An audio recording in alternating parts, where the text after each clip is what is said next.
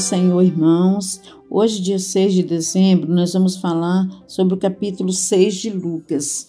E a palavra do Senhor diz que o próprio Jesus falando que todo aquele que vem a mim e ouve as minhas palavras e as pratica, eu vos mostrarei a quem é semelhante. É semelhante a um homem que, edificando uma casa, cavou, abriu profunda vala e lançou alicerce sobre a rocha. E vindo a enchente, arrojou-se o rio contra aquela casa e não a pôde abalar, por ter sido bem construída. Eu quero dizer, irmãos, que nossa vida também tem que ser bem alicerçada e a nossa rocha é Jesus.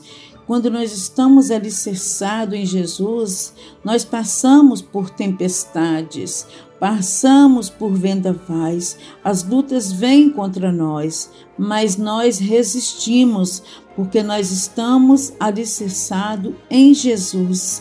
Jesus, que é a nossa rocha, é a nossa rocha sempre firme, que não não nos deixa abalar quando nós passamos por lutas.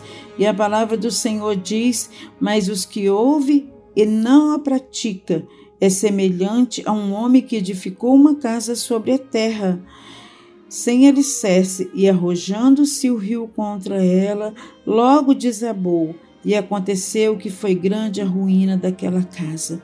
Portanto, irmãos, é necessário estarmos firmados sobre a rocha que é Jesus.